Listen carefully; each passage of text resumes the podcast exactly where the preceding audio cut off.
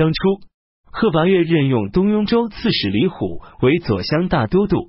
贺拔岳死后，李虎直奔荆州，劝说贺拔胜来接收贺拔岳手下的人马。贺拔胜没有接受他的意见。李虎听说宇文泰已经代替贺拔岳统帅全体将士，便从荆州往回赶。路过文乡的时候，被丞相高欢手下的将领俘虏，然后给送到了洛阳。孝武帝正准备谋取关中地区，得到李虎欣喜万分，任命他为卫将军，赐给他一大笔财物，派他到宇文泰那里。李虎是李欣的玄孙。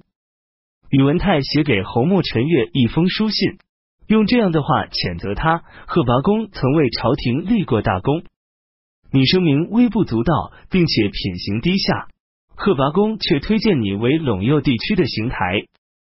又赶上高欢独揽大权，你与贺拔公一同接受了皇上的秘密旨意，相互屡次缔结盟约，而你甘愿成为国贼的附庸，当他的同党，共同危害国家。你与贺拔公盟誓时，口中含的血还没干，手中的匕首就已经刺向他。现在我与你都接到了命令，我们返回京城的诏书，今天是进是退，就看你的了。你要是能从陇山撤下来而东还，我也就从北道出发与你一同回去。如果你瞻前顾后，迟疑不决，那我们就在不久之后以兵刃相见。北魏孝武帝向宇文泰询问安定秦陇地区的策略，宇文泰呈上奏折，说应该召回侯莫陈越，授予他京城中的官职，或者将瓜两二州中的一个州分封给他。不然的话，他终究要成为一个后患。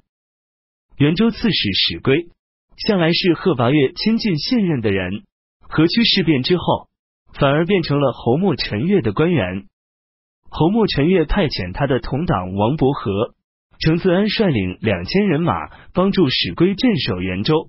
宇文泰派了都督侯莫陈崇统领一千名轻装骑兵去袭击他们。侯莫陈崇带了十名骑兵。乘着黑夜，一直抵达城下，其余的人马都埋伏在附近的道路上。史归看见来的骑兵人数少，没有进行防备。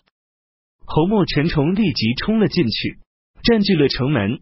担任高平县令的陇西人李贤和他的弟弟李远木在城里做侯莫陈崇的内应。于是，城里城外同时擂鼓呐喊，埋伏的人马都一拥而起。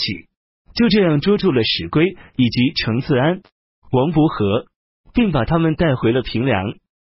宇文泰上书孝武帝，请求让侯莫陈崇监管元州的事务。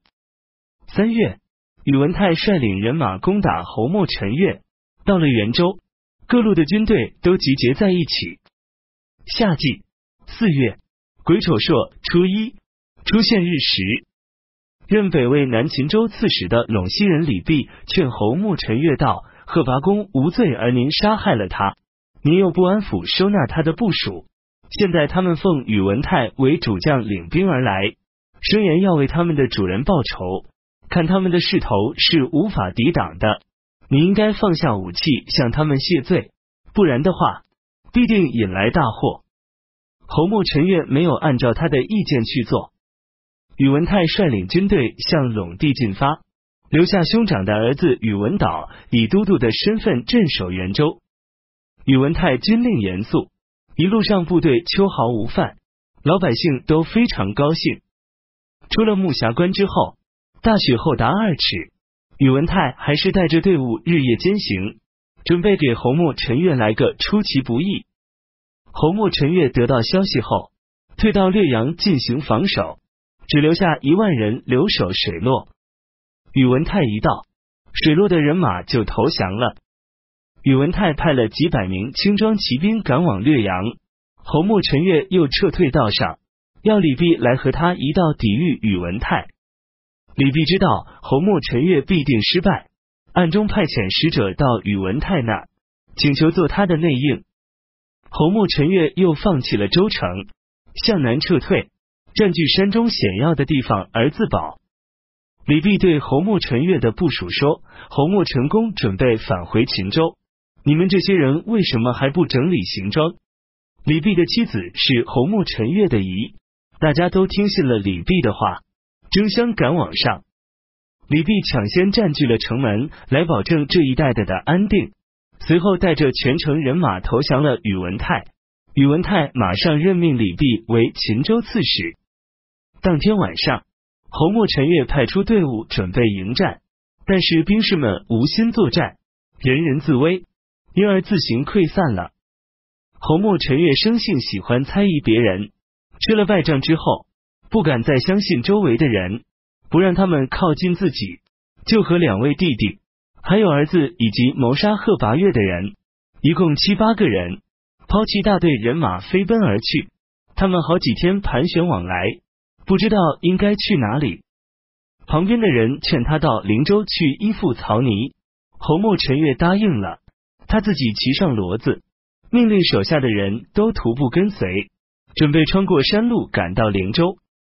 宇文泰叫元州的都督昆贺拔影在后面追赶。侯穆陈月望见追上来的骑兵，便在荒野之中上吊自杀了。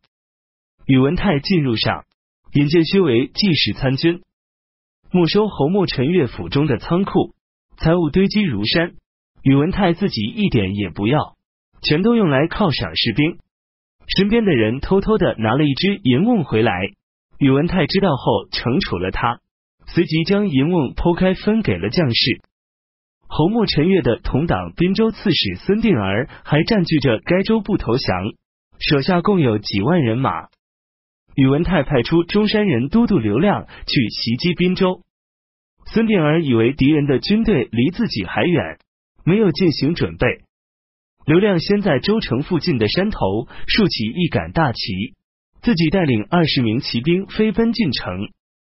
孙定儿正在设置酒宴，突然看见刘亮赶到，又惊又怕，不知道应该做什么。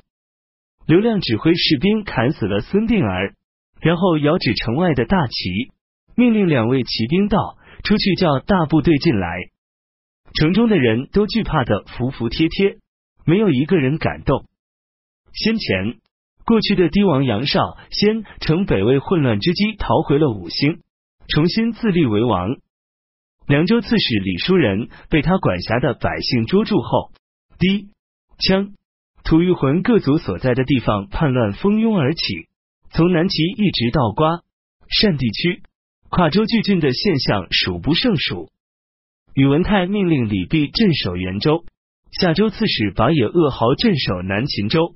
魏州刺史可朱浑道元镇守魏州，魏将军赵贵监管秦州的事务，征收滨、荆、东秦及四个州的粮食供给军队。杨少先害怕了，自称是北魏的藩属，表示屈服，并送来妻子、儿子作为人质。夏州长史于锦对宇文泰说：“您占据了关中险要而容易固守的地方，将士们骁勇善战。”土地肥沃富饶，现在皇上在洛阳，深受一群凶恶之徒的胁迫。如果对他陈述您的诚心诚意，讲明实事对他的利害关系，请他将都城迁到关西地区，这样您就可以挟天子而令诸侯，秉承皇帝的命令来讨伐叛乱，建立齐桓公、晋文公那样的大业。这可是千载难逢的好机会呀！宇文泰认为他言之有理。